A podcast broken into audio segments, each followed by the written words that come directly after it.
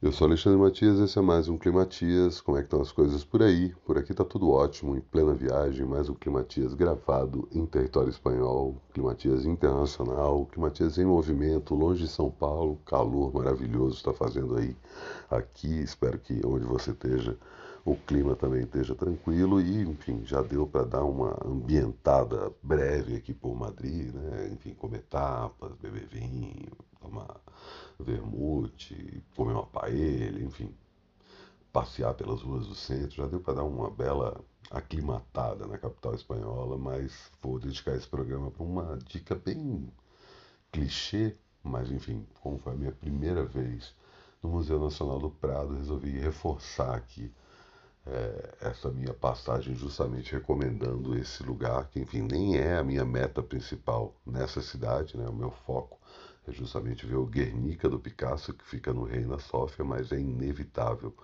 passar no Museu do Prado, que é um dos maiores museus da história da arte, né? um museu foi fundado em 1819, tem uma quantidade de artistas aí, o Rafael, Tintoretto, Rembrandt, Van Dyck, Rubens, enfim, um monte Bruegel, um monte de autor foda que tá tem suas obras expostas nesse museu e reforça inevitavelmente, né, as principais atrações desse museu. É um museu que dá para passar alguns dias visitando, se você quiser, né? Muito detalhe, muita informação, telas enormes e telas de vários períodos diferentes, de autores diferentes, alguns autores desconhecidos. É muito muita, tanto imaginário bíblico né, quanto imaginário da mitologia greco-romana, são alguns dos temas principais, e claro, é, representações gráficas, tanto de momentos históricos cruciais para os períodos que foram pintados, quanto da realeza dessas épocas. Né? Enfim, é, todo tipo de pintura, todo tipo de, de técnica sendo desenvolvida nesse período, né? Tem alguns quadros que você fica impressionado, assim, que tipo, ah, determinados momentos tem um quadro del Greco que você fala assim, cara, isso é uma foto, não é possível que seja um quadro tão realista que é. Né?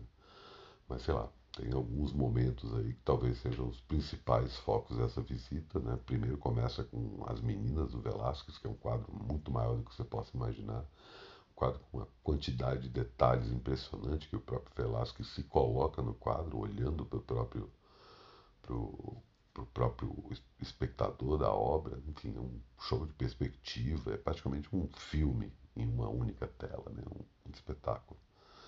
Também tem boa parte da obra do Goya está lá, né? e aí vale citar tanto a Magia desnuda quanto a Magia vestida, né? Duas, do, dois retratos da mesma musa, como o próprio título diz. Um ela está pelada, no outro ela está vestida e é, toda a técnica para retratar essas duas pinturas são colocadas lado a lado, tipo, é de cair o queixo, assim, impressionante.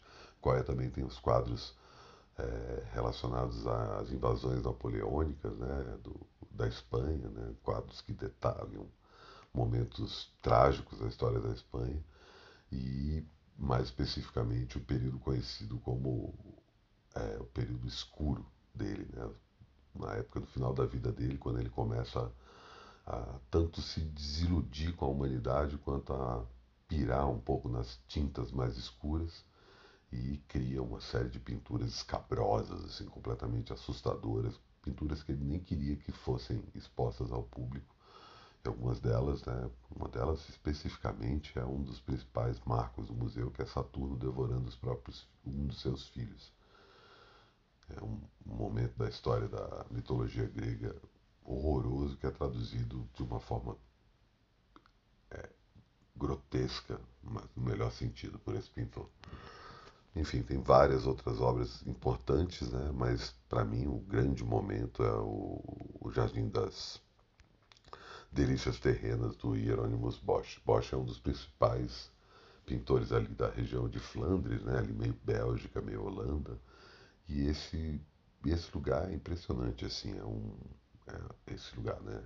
O Jardim das Delícias Terrenas, é um tríptico, né? Que é uma tela dividida em três, que tem tanto um, um momento em que a, a, humanidade ainda era pura, né? O Jardim do Éden, das delícias, né?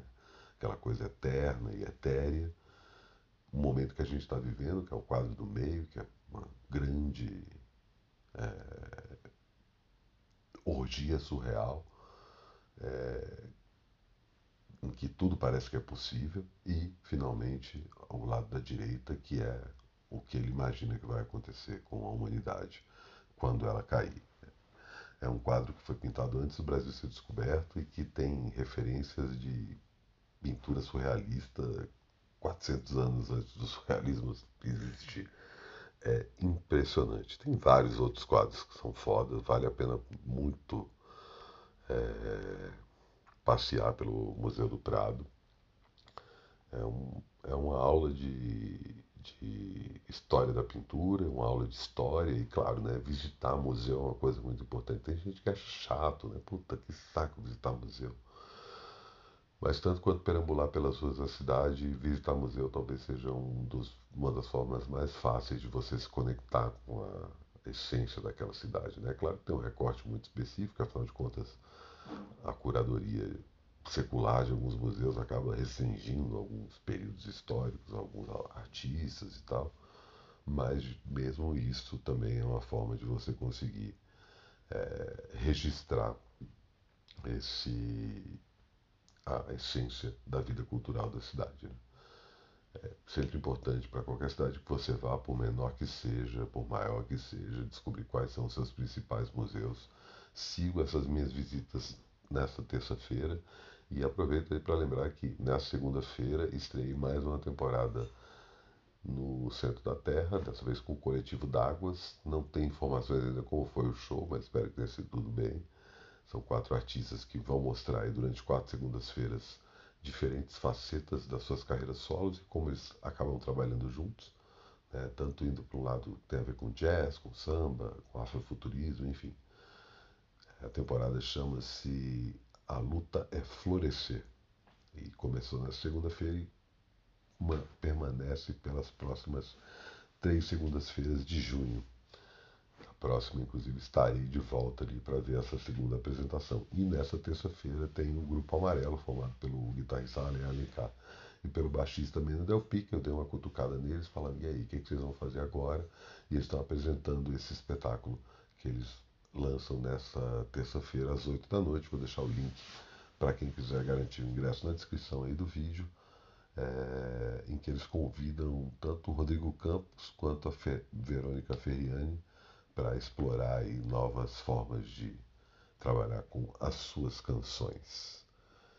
E antes de me despedir desse climatias, né? Porque enfim, estava fazendo uns climatias mais longos esses dias, então resolvi fazer um climatias mais curtinho.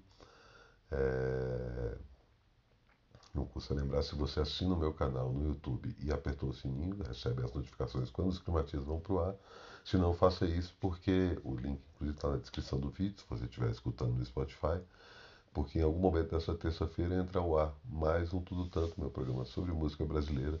E dessa vez eu converso com os dois rapazes do Gordura Trans, que ficaram, como todo mundo, mais de dois anos parado por conta da pandemia. Conseguiram, nesse período, gravar mais um novo disco. O disco já estava começando a ser composto antes desse caos que a gente está vivendo. E estão lançando agora, no final de junho, seu disco Zera primeiro disco eles fazem com condições menos caseiras e isso acabou implicando, fazendo que a banda crescesse de uma dupla, guitarra e bateria, para um quarteto, embora a essência da banda sejam os dois fundadores. Eu bato papo com os dois sobre o que significou esse momento, o que quer dizer essa nova fase que eles estão passando, como eles souberam reaprender as músicas que deixaram no passado e eles vão inclusive fazer show de lançamento no, acho que no Sesc Belenzinho no final do mês. O programa vai ao ar em algum momento dessa terça-feira, assina o canal, aperta o sininho para saber quando ele vai para o ar. Deixe seu like no vídeo, no podcast e siga aqui na Espanha com mais novidades em breve. E até amanhã.